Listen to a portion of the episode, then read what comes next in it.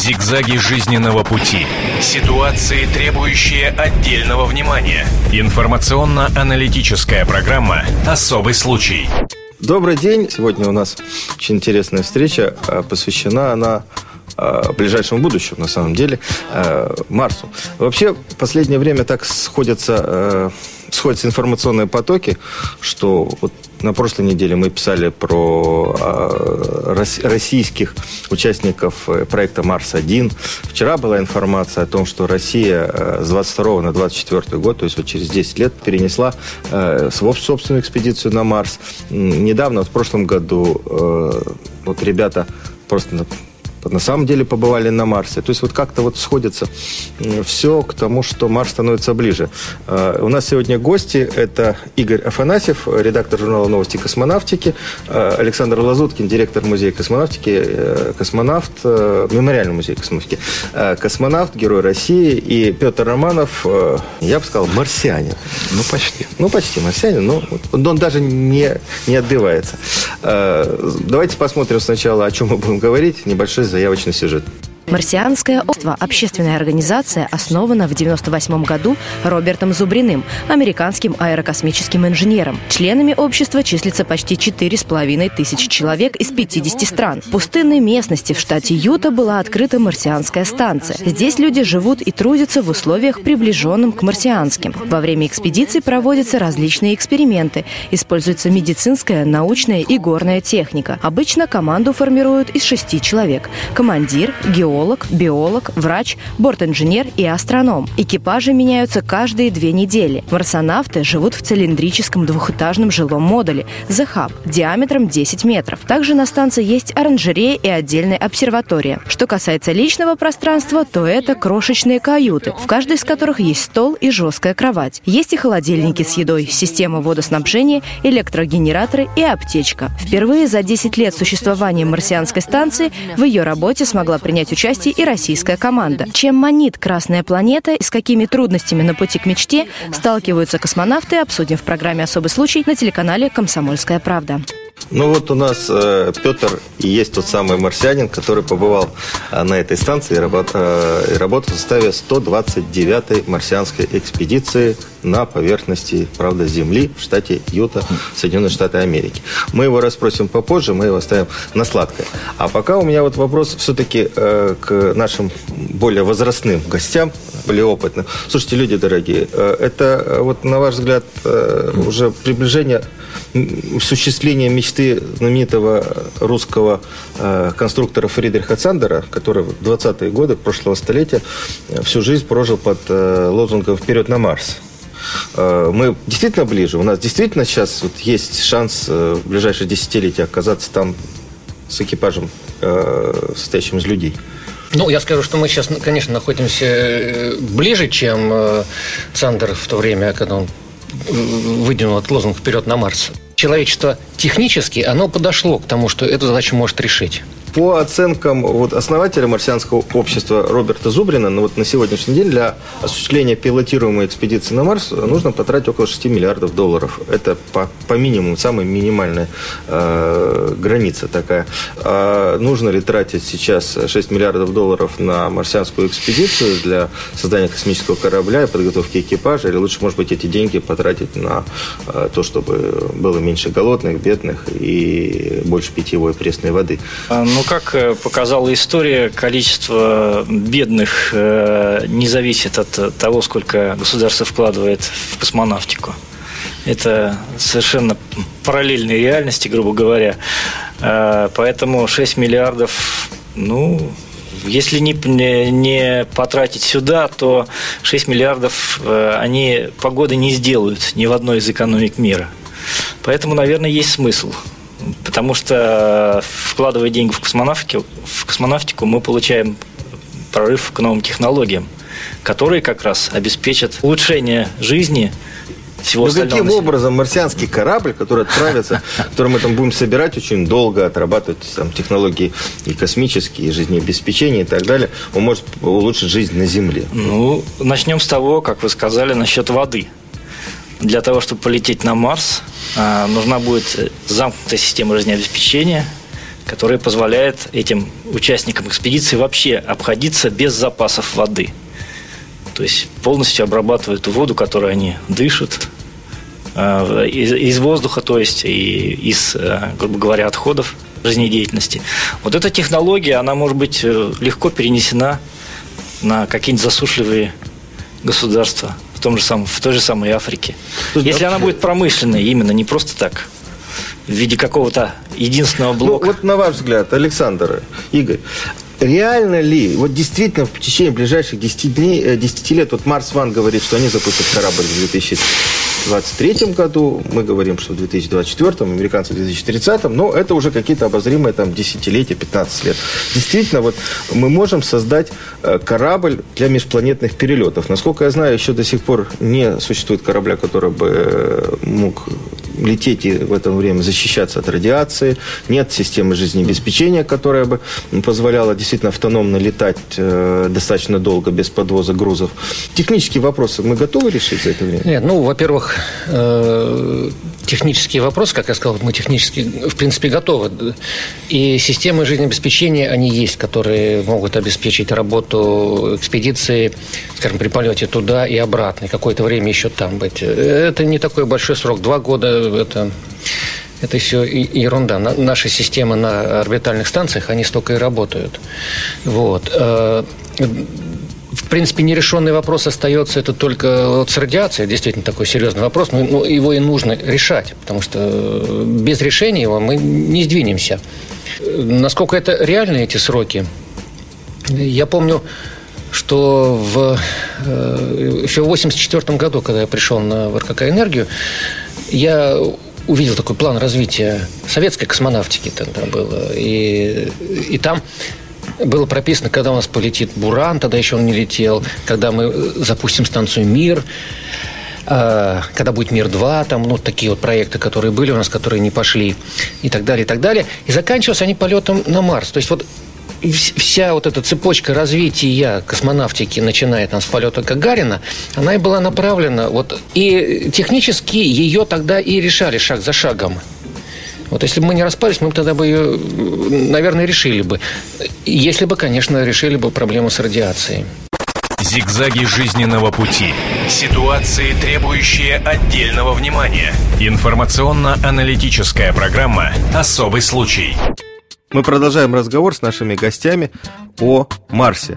Я напомню, у нас в студии Петр Романов, марсианин, участник э, экспедиции марсианского общества в штате Юта, Игорь Афанасьев, редактор журнала «Новости космонавтики» и космонавт, герой России Александр Лазуткин. Я открою маленький секрет. Э, Первые проработки технические полета на Марс в ОКБ-1 Королева были сделаны в 60-м году. Но в 67 году в МБП был построен марсолет. Ну, это как раз, э, грубо годовой говоря, план. следующие шаги как раз вот э, того самого Нет, плана ну, тяжелого мы- мы- мы начали, и мы- Его начали делать, да, его, и и каждый шаг приближаемся, идем, идем, идем все ближе, ближе, ближе к горизонту. Сейчас существуют э, уже проекты, которые позволяют там буквально в 4 года э, сделать э, возможным э, полет на Марс при, при помощи людей, в общем, с участием. Вот, и организация некоторые базы на Луне. Ой, не на Луне, на Марсе. Извините. Сам полет на Марс, в принципе, нам был бы интересен, но вот в качестве, как сказать, э, такого флага человечества, потому что мы достигли уже каких-то границ э, своей, своей истории, своем развитии, как бы к чему-то надо все равно стремиться. Вот. И если у нас продолжится вот это стремление к э, новым горизонтам, ну вот, к, э, к примеру, к Марсу, э, то как бы это может опять же дать, вот как вы правильно сказали, толчок в развитии науки, техники.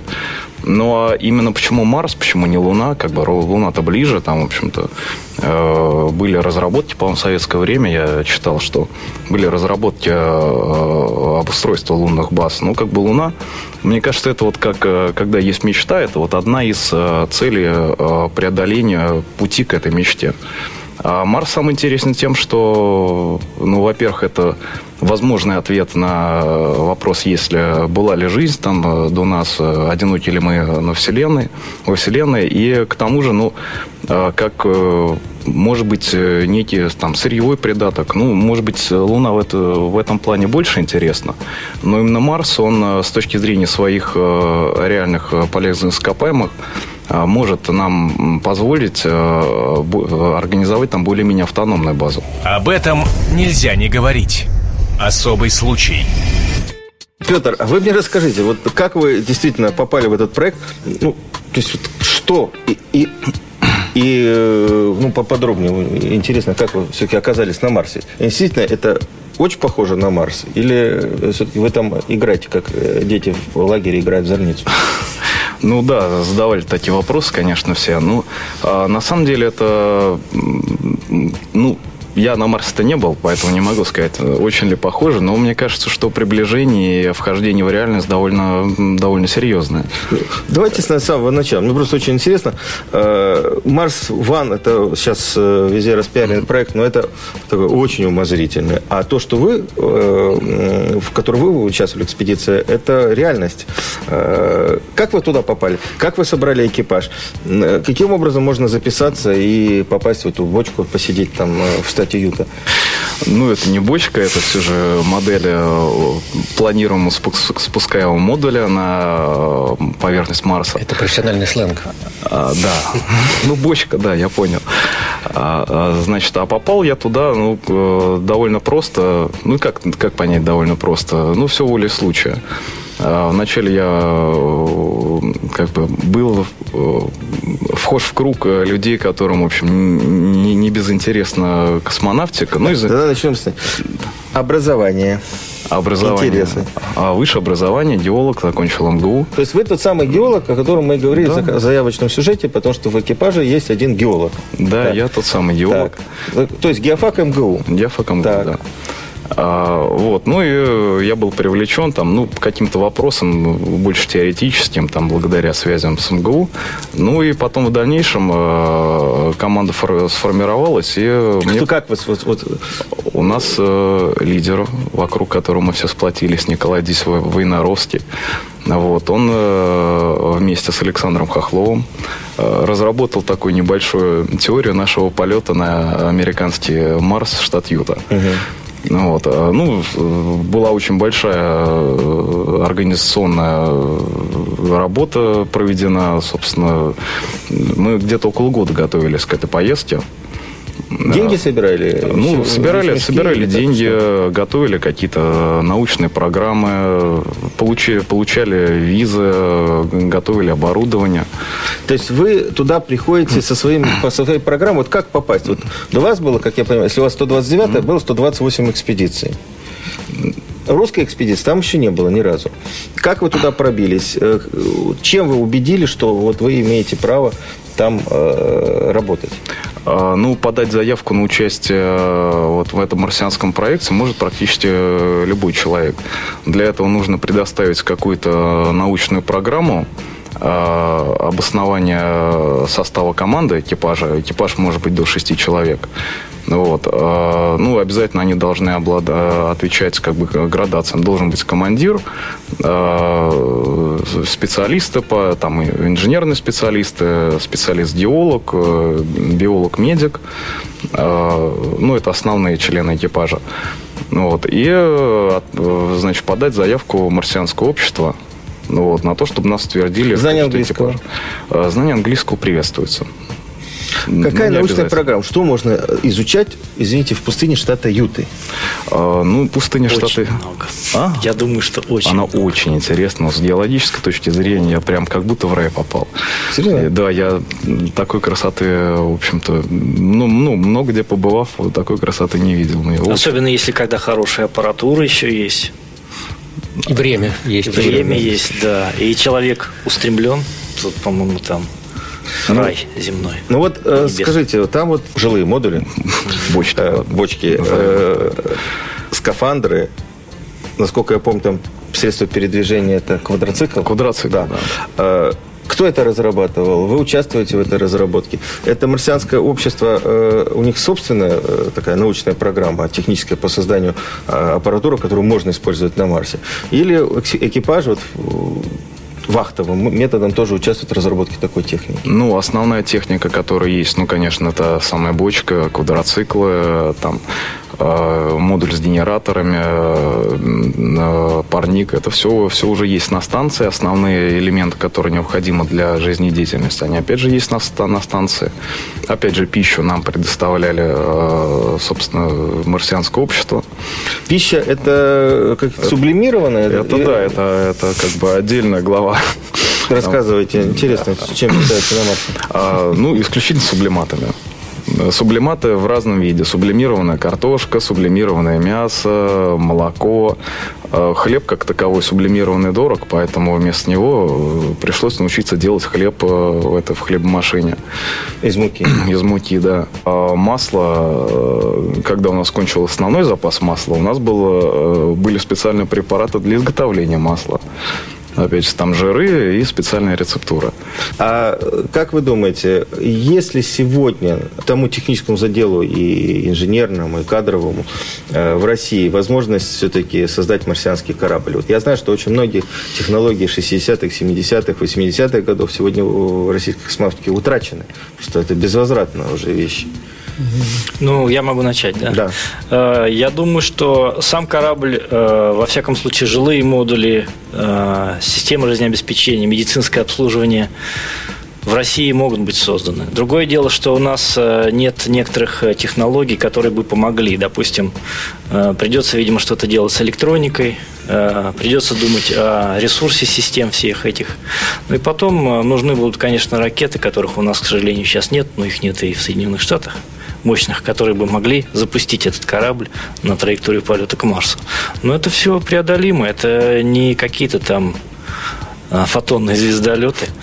То есть мы реально э, вот сейчас все-таки можем это сделать. Мне рассказывали, что э, что-то можем, изготовления что вот этих тонких э, больших модулей э, вафельной структуры, которая является ну, вот, основой для служебных модулей, функциональных модулей для МКС сейчас, для мира, уже э, путь потеряно. Ну, и создать мы их Бочки сделать нет. Ну, на Хруничеве как раз можно Это... будет сделать все, что хочешь. Нет, я бы... Я, я, я здесь пессимист. Так. Потому что, в, в принципе, э, вот я наблюдаю, как у нас э, умных людей становится все меньше и меньше. Вот. И я помню, вот я уходил... Где меньше становится? Э, ну, я беру даже, в, в принципе, вообще меньше становится. Да. То есть у нас с образованием это вообще кранты. Угу. Вот. Э, ну, как результат этого образования. И я помню, я работал на энергии, тогда еще был в отряде. Я помню, мы отметили, что к нам приходят молодые специалисты, то есть закончившие технические вузы, и их нужно... Они на порядок меньше знают, чем знали мы. И мы устраивали там для них занятия. Вот. А потом выясняется, что стали приходить еще хуже люди. Они, в принципе, хорошие ребята. Они рвутся делать космическую технику, но уровень знаний у них низкий. И, и теперь стали вообще доучивать их там. Зигзаги жизненного пути. Ситуации, требующие отдельного внимания. Информационно-аналитическая программа «Особый случай». В нашей студии по-прежнему э, Игорь Афанасьев, редактор журнала «Новости космонавтики», космонавт, э, герой России Александр Лазуткин и Петр Романов, участник первой российской экспедиции марсианского общества, которая проходила в Америке в штате Юта. Петр, вот на ваш взгляд, и, может быть, Александр, если вы как бы изучали больше марсианскую программу. Насколько действительно условия, в которых э, жил вот российский экипаж в штате Юта, они приближены к марсианским? Тут, конечно, допускается целый ряд условностей. В частности, мы, по идее, должны были жить в каком-то замкнутом контуре и выходить на поверхность исключительно в скафандрах для проведения каких-то исследований. Длительность э, одного пребывания не больше двух часов. Ну, что приближало бы наше э, пребывание вот в этой капсуле или же бочке к действительно действительно похожим на марсианского. Но, к сожалению, часть станции э, не успели доделать из-за финансовых проблем. Ну, поэтому у нас были такие импровизированные туннели, э, по которым мы ходили. Но это вот, в частности, именно вот того, что не было вот такой замкнутости. То есть у нас были шлюзовые камеры, но они носили, как бы, наверное, несколько игровой момент. Но все равно мы как бы следовали принятым, ну, принятым условностям и как бы лишний раз не выходили там без скафандров на поверхность. Сама вот эта бочка или же станция, она повторяет проект Зубрина, Роберта Зубрина, устройство спускаемого модуля. То есть, фактически... то есть там замкнутая система жизнеобеспечения. Да, то есть э, фактически она как бы весьма близка, то есть геометрически она Должна быть замкнутая. Ну там да. условно замкнутая, грубо говоря. Да, то есть, ну, нехватка там финансирования, она, собственно, не, не позволила сделать это абсолютно. Э, ну, условность там проявляется, допустим, в том, что э, участники должны потреблять количество воды, там, грубо говоря, примерно соответствующее тому, э, что должны потреблять э, космонавты при ну, полете сколько? на Марс. Не, ну, Литр? Так, Два? Ну, побольше. Не, ну, побольше, три, конечно. Три, там. А еще в пустыне?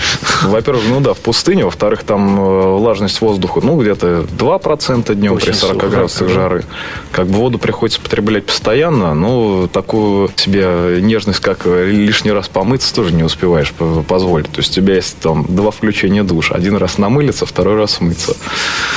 И то не каждый день. Успеть надо, да? Да, успеть. Да. Не успел, ну все, там, скрывай себя. Слушайте, а, ну, я, насколько понимаю, э, вот сейчас э, авторы проекта «Марс-1», они как раз и будут, э, ну, по крайней мере, теоретически я видел на картинках, я не знаю, насколько это реально, они как раз э, спускаемые модули будут базировать на разработках Роберта Зубрина, то есть марсианского общества. Вот эти вот э, первые модули, которые собираются спустить на Марс для первых колонизаторов, это как раз вот э, те модули, ну, наверное, уже усовершенствованы, то, тех, которых выжили. Ну, я думаю, что что-то что похожее вряд ли тоже.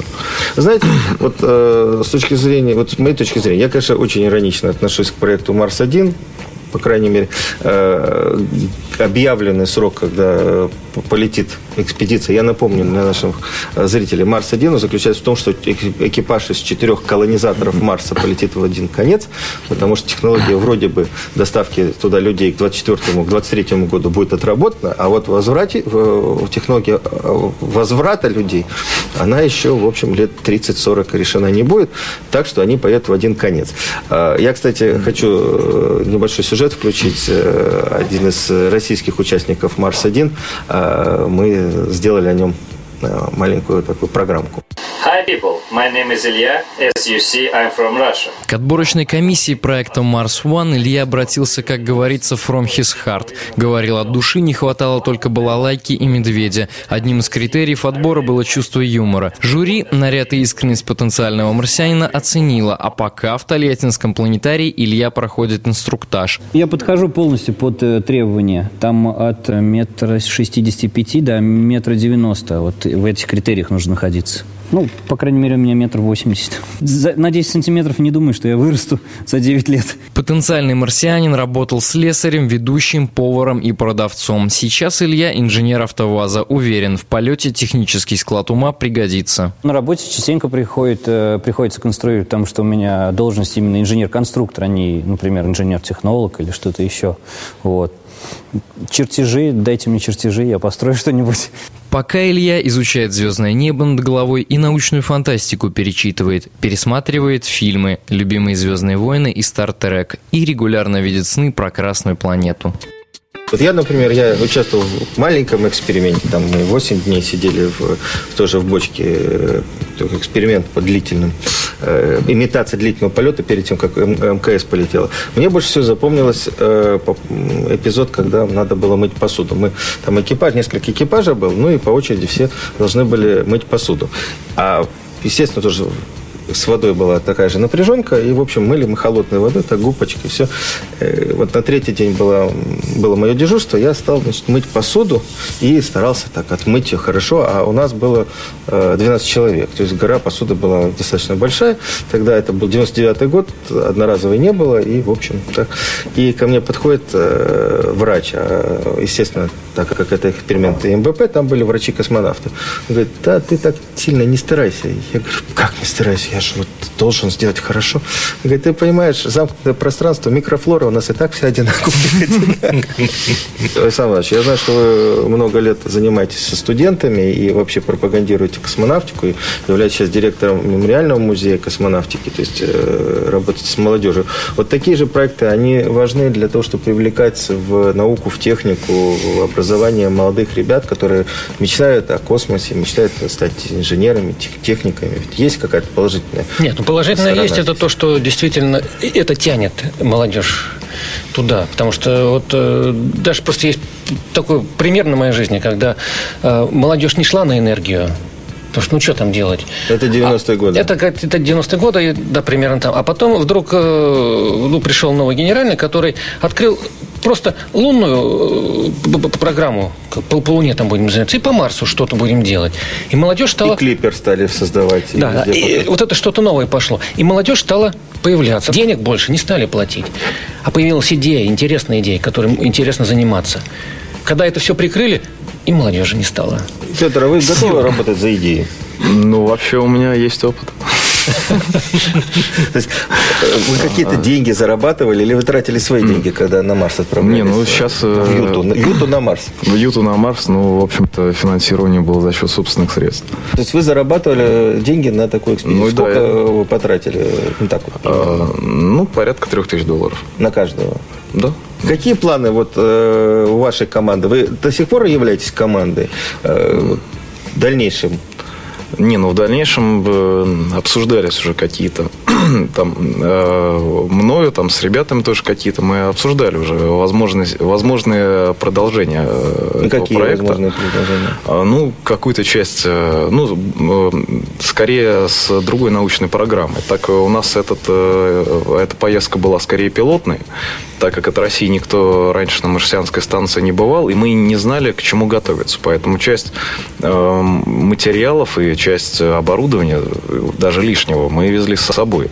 Хотя, в принципе, многое могла предоставить и база. И, то есть, я, например, не был готов к тому, что там э, хорошая химическая лаборатория. То есть, я бы, может быть, немного переориентировал э, свою программу там, с точки зрения где-то э, больше химии посмотреть.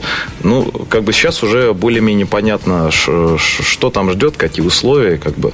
Есть какие-то заделы на будущее. С улучшенной программой имеет смысл поехать. Вот я все-таки не понимаю. Научная программа – до вас, там, повторю, было 128 экспедиций. Какая там научная новизна может быть? Что вы можете там открыть нового? Уже на Земле, не говоря о том, что на Марсе. А, ну, там именно само, что может предоставить нам то, чего мы не можем найти, я не знаю, в Подмосковье, где-нибудь на карьере, ну, как бы э, жесткие условия изоляции, конечно, и посмотреть, возможно ли в таких жестких условиях что-то воспроизвести. Там, я не знаю, вот, к примеру, у меня был маленький эксперимент, там я э, взял и из э, практически сухой почвы добыл воду. Ну? Как, какой-то, да. Ну, кроме воды, там на Марсе много, много чего можно из э, попутных минералов попробовать добыть. Хорошо, у нас остается до окончания эфира одна минута. Мне хотелось бы нашим гостям задать один вопрос. Вот сейчас проверим, кто оптимист, кто пессимист. Когда, на ваш взгляд, на самом деле удастся отправить первую настоящую экспедицию экспедицию на Марс. Пусть не с э, десантированием на поверхность, просто с облетом вокруг э, Красной планеты. Игорь. Ну, с облетом в течение 10 лет. С высадкой, наверное, То есть, все-таки через 10 лет есть? Это по меньшей мере 10 угу. лет. Но не раньше, я так думаю. Александр Я очень хочу дожить до этого. Я бы хотел, чтобы вообще отправились в ближайшие 10 лет. Потому что если приложить все силы, то можно. Но я здесь уже немножко пессимист. Я понимаю, что мы лет через 15-20, наверное, только так раскачаемся, если ничего не произойдет. В принципе, должен руководитель страны сказать, да. летим. Да. И тогда ну, все пойдет. Как Кеннеди в свое как время, Кеннеди в свое время сказал, да. Я думаю, что мы на этом закончим наш разговор. Э, в студии с вами был редактор отдела образования и науки газеты «Комсомольская правда» Александр Милкус. Зигзаги жизненного пути. Ситуации, требующие отдельного внимания. Информационно-аналитическая программа «Особый случай».